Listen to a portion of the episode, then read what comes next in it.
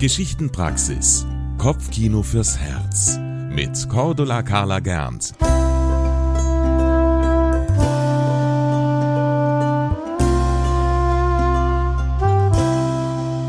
Willkommen zu einer neuen Folge beim Kopfkino fürs Herz. Heute nehme ich euch mit nach Russland. Wir sind ja schon in den letzten Wochen und Monaten durch verschiedene Kulturkreise gereist mit den Märchen und Geschichten. Und das Märchen heute stammt von einem berühmten Schriftsteller, nämlich von Leo Tolstoi. Es ist ein richtiges Zaubermärchen.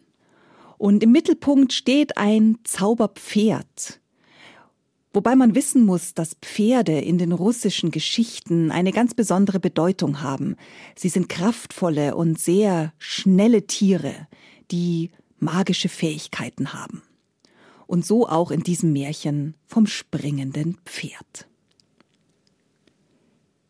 Weit von hier, irgendwo in Russland, lebte einmal ein sehr alter Mann. Der hatte drei Söhne, Davon waren die beiden Älteren fleißig. Die kümmerten sich um Haus und Hof, besorgten die Wirtschaft und vor allem achteten sie sehr auf ihr Äußeres. Sie waren immer gut gekleidet, geschniegelt und gestriegelt von Kopf bis Fuß. Der dritte Sohn aber, der jüngste, das war der Iwan. Der war anders und schien zu nichts so recht Nütze zu sein. Iwan ging am liebsten im Wald spazieren, sammelte Pilze, schaute in die Luft oder saß mit verstrubbelten Haaren zu Hause hinterm Ofen und träumte vor sich hin. Als nun der alte Vater spürte, dass er bald sterben würde, rief er seine Söhne zu sich. Wenn ich gestorben bin, dann bitte ich euch, kommt drei Nächte lang an mein Grab und bringt mir jeweils ein wenig frisches Brot. Bald darauf starb er und wurde begraben. Als nun die erste Nacht hereinbrach, sollte der älteste Bruder zum Vater ans Grab gehen und ihm das Brot bringen. Ob er nun Angst hatte allein in der Dunkelheit auf dem Kirchhof oder ob er einfach faul war, das weiß ich nicht. Jedenfalls sprach er zu Iwan, seinem jüngsten Bruder Ach, Iwan, sei doch so gut, vertritt mich heute Nacht am Grab des Vaters. Ich kauf dir auch einen Lebkuchen dafür.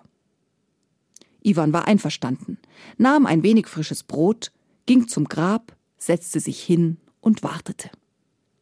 Da, um Mitternacht. Um Mitternacht öffnete sich plötzlich die Erde, der Vater erhob sich aus dem Grab und sagte Wer ist da? Bist du es, mein ältester Sohn? Sag, was tut sich in Russland? Bellen die Hunde? Heulen die Wölfe? Oder weinen meine Kinder? Und Iwan antwortete, ich bin es, dein Sohn, und in Russland ist alles ruhig. Da aß der Vater von dem Brot und legte sich zurück ins Grab. Iwan aber ging heim und sammelte im Wald noch ein paar Pilze. Zu Hause fragte sein ältester Bruder neugierig, und? Hast du den Vater gesehen? Hab ihn gesehen. Und? Hat er das Brot gegessen? Hat er gegessen. In der zweiten Nacht sollte der zweitälteste Bruder ans Grab gehen, aber auch der wollte nicht.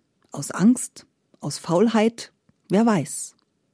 Er bat den Iwan, statt seiner zu gehen. Ich kauf dir auch ein paar neue Bastschuhe dafür. Iwan war einverstanden, nahm wieder etwas frisches Brot und ging ans Grab. Alles trug sich so zu wie in der Nacht zuvor. Der Vater wollte wissen, was sich in Russland tat, und Iwan antwortete, dass alles ruhig sei. Der Vater aß das Brot und verschwand dann wieder im Grab. Als die dritte Nacht heranbrach, sollte der Iwan zum Grab gehen. Aber diesmal sagte er zu seinen Brüdern, ich war nun schon zweimal beim Vater, jetzt geht ihr einmal hin und lasst mich schlafen. Die Brüder aber wollten auf gar keinen Fall und sagten, Ach, Iwan, du kennst das doch jetzt schon. Geh nur noch einmal hin. Da ließ sich der Iwan überreden, nahm wieder etwas Brot und machte sich auf den Weg zum Grab, setzte sich hin und wartete. Um Mitternacht öffnete sich, wie in den Nächten zuvor, die Erde, und der Vater fragte Wer ist da? Bist du es, mein Sohn Iwan? Sag, was tut sich in Russland? Bellen die Hunde? Heulen die Wölfe? Weinen gar meine Kinder? Hier ist dein jüngster Sohn, und in Russland ist alles ruhig, antwortete Iwan. Da aß der Vater das Brot und sagte Iwan, du bist der Einzige, der meine Bitte erfüllt hat. Ich habe genau gemerkt, dass du es warst, dass du dich nicht gefürchtet hast, dreimal zu mir zu kommen. Darum will ich dir etwas zeigen.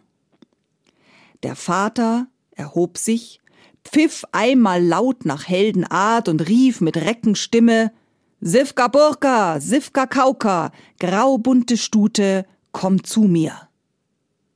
Da sprengte wie der Wind ein Pferd herbei, so dass die Erde zitterte. Seine Augen blitzten wie Feuer und aus seinen Nüstern stieg Rauch. Sivka Burka, graubunte Stute, du hast mir mein Leben lang gedient, sprach der Vater, so diene jetzt meinem Sohn Iwan. Höre, mein Sohn, wenn du einmal Hilfe brauchst, dann rufe Sivka Burka, krieche ihr ins rechte Ohr hinein und durchs linke wieder hinaus, so wird dir geholfen sein.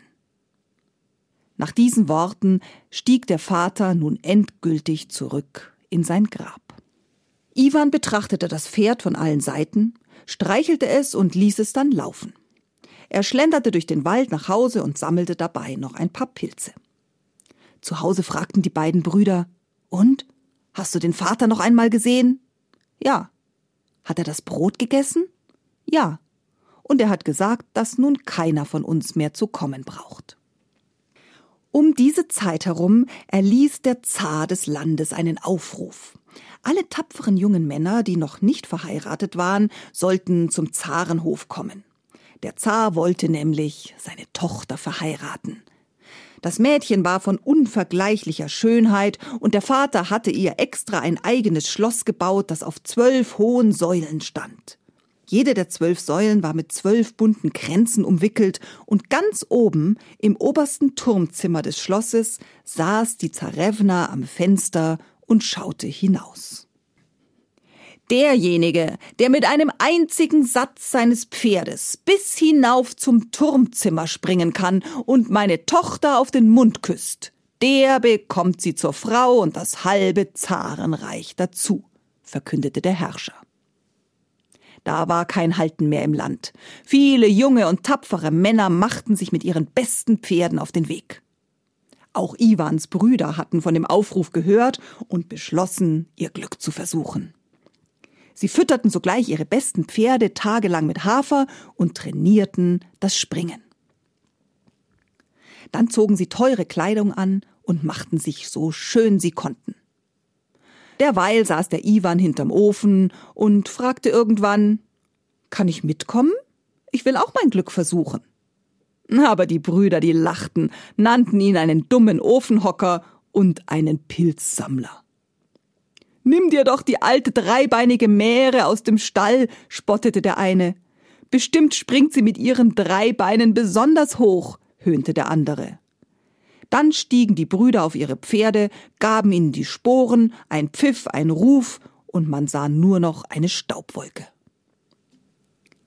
Sobald sie fort waren, lief der Iwan aufs freie Feld hinaus, pfiff nach Heldenart und rief mit Reckenstimme, wie es ihn sein Vater gelehrt hatte. Sivka Burka, Sivka Kauka, graubunte Stute, komm zu mir. Da kommt Wer weiß, woher die Stute gelaufen. Die Erde zittert, ihre Augen blitzen wie Feuer, aus den Nüstern steigt Rauch. Iwan streichelt das Pferd, zäumt es auf und schlüpft dann durchs rechte Ohr hinein und zum linken Ohr wieder heraus. Und auf einmal, auf einmal ist der Iwan so groß, so stark und so schön anzusehen, dass man es gar nicht beschreiben kann. Ein richtiger Held. Und Iwan reitet zum Zarenhof. Sivka Burka, die graubunte Stute, läuft, dass die Erde bebt, ihr Schweif verdunkelt Berge und Täler, Moore und Sümpfe fliegen zwischen ihren Hufen hindurch. Am Zarenhof aber hatte sich bereits eine riesige Menschenmenge versammelt. Iwan blickte auf die zwölf hohen Säulen, die mit den jeweils zwölf Kränzen umwickelt waren und das Schloss auf sich trugen. Ganz, ganz oben, kaum noch zu sehen, entdeckte er auch die Zarewna an ihrem Turmfensterchen. Nun versuchten all die jungen Männer ihr Glück. Aber keiner kann mit seinem Pferd zur schönen Zarentochter hochspringen. Höchstens bis zum dritten Kranz kommen sie. Dann ist der Iwan dran. Er feuert sein Pferd an, gibt ihm die Sporen, schreit Hey Jach und springt hoch, höher als alle anderen. Aber um zwei Kränze ist er doch zu kurz gesprungen. Da nimmt er noch einmal Anlauf, ruft Hey Jach und springt hoch, höher, am höchsten. Aber wieder ist er um einen Kranz zu kurz gesprungen. Aller guten Dinge sind drei, denkt sich der Iwan, flüstert Sivka Burka etwas ins Ohr, nimmt noch einmal Anlauf, schreit Hey Jach und springt so hoch, dass es aussieht, als springe er in den Himmel hinein. Und diesmal, ja diesmal erreicht er das Turmzimmer und im Vorüberfliegen küsst er die Zarevna auf den Mund. Diese aber steckt ihm ganz schnell einen kleinen Ring an den Finger als Zeichen. Nach diesem Sprung verschwindet der Iwan wie der Blitz. Und keiner hat gesehen, wohin. Er reitet zurück nach Hause, schlüpft Sivka Burka ins linke Ohr hinein und durchs rechte wieder heraus, und da ist er wieder der lumpige, unnütze Iwan. Er streichelt die bunte Stute und lässt sie laufen, setzt sich zu Hause hintern Ofen und wickelt sich einen alten Lumpen um den Finger, um den glänzenden Ring der Zarefna zu verbergen. Dann kommen die Brüder heim. Und sie erzählen, was sich am Zarenhof zugetragen hat. Da war einer, man kann es kaum glauben, der sprang mit einem einzigen Satz seines Pferdes bis hinauf zum Fenster und küsste die Zarevna. Und keiner hat gesehen, wohin er verschwunden ist. Vielleicht war ich das ja, sagte der Iwan, während er mit einem Stock in der Asche scharrte. Da lachten die beiden Brüder und wurden gleich darauf sehr böse. Sei still, du Dummkopf hinterm Ofen. Sammle lieber Pilze. Doch ein paar Tage später erließ der Zar erneut einen Aufruf. Er wollte ein großes Fest veranstalten und alle jungen Männer dazu einladen. Heimlich hoffte er nämlich, dass auch der tollkühne Pferdespringer kommen würde, um seine Tochter zu heiraten. Natürlich rüsteten sich Iwans Brüder für das Fest. Sie zogen ihre allerbesten Kleider an und hofften, die die Prinzessin damit zu beeindrucken. Nehmt mich doch mit, bettelte der Iwan. Ach, mach dich nicht lächerlich. Bleib hinterm Ofen, so dreckig und rußig wie du bist. Dann schwangen sie sich auf ihre Pferde und ritten davon. Der Iwan aber, der schlenderte zu Fuß hinterher. Als er schließlich beim Zarenhof ankam, da war das Fest natürlich schon im vollen Gange. Musik spielte, es gab reichlich zu essen und zu trinken, und die Zarentochter, die Zarevna, die reichte selbst die Weinkrüge herum. Jedem einzelnen Mann bot sie eigenhändig ein Glas Wein an und achtete dabei immer ganz genau auf die Hände der Männer. Trug irgendeiner ihren Ring? Sie war schon bei allen gewesen, da kam sie als letztes zum Iwan. Der saß in einer dunklen Ecke. Er war rußverschmiert und die Haare standen ihm zu Berge. Wer bist du? Woher kommst du? Und warum hast du ein Tuch um deine Hand gewickelt? Ach, ich hab mich verletzt. Da wickelte die Zarevna das Tuch ab, und auf einmal strahlte alles rings um Iwan herum, als ob er die Sonne wäre. Das ist er ja, das ist mein Auserwählter, rief die Zarevna. Sofort eilte ihr Vater der Zar herbei. Aber als er Iwan sah, da blieb er erschrocken stehen. Der sieht aber lumpig aus, der ist ja ganz voller Ruß, den kannst du nicht heiraten. Gestattet, dass ich mich ein wenig frisch mache, sagte da der Iwan. Und er ging in den Hof hinaus, pfiff nach Heldenart und rief mit Reckenstimme, wie es ihn sein Vater gelehrt hatte. Sivka Burka, Sivka Kauka, graubunte Stute, komm zu mir. Da kommt, keiner weiß woher, die Stute gelaufen. Die Erde zittert, ihre Augen blitzen wie Feuer, aus ihren Nüstern steigt Rauch. Iwan schlüpft flink durchs rechte Ohr hinein und durchs linke wieder heraus. Und jetzt ist er so groß, so stark, so schön, dass man es gar nicht erzählen kann. Alle waren sprachlos und staunten. Dann aber wurde nicht mehr lange gerätselt oder geredet, sondern eine fröhliche Hochzeit gefeiert. Und der Iwan, der hatte sein Glück gefunden. Das war eine weitere Folge der Geschichtenpraxis. Kopfkino fürs Herz mit Cordula Carla Gernt. Jeden Samstagmorgen neu im MKR, immer um 20 vor 8. Die Geschichtenpraxis ist eine Produktion des katholischen Medienhauses St. Michaelsbund. Wir machen auch Ihren Podcast.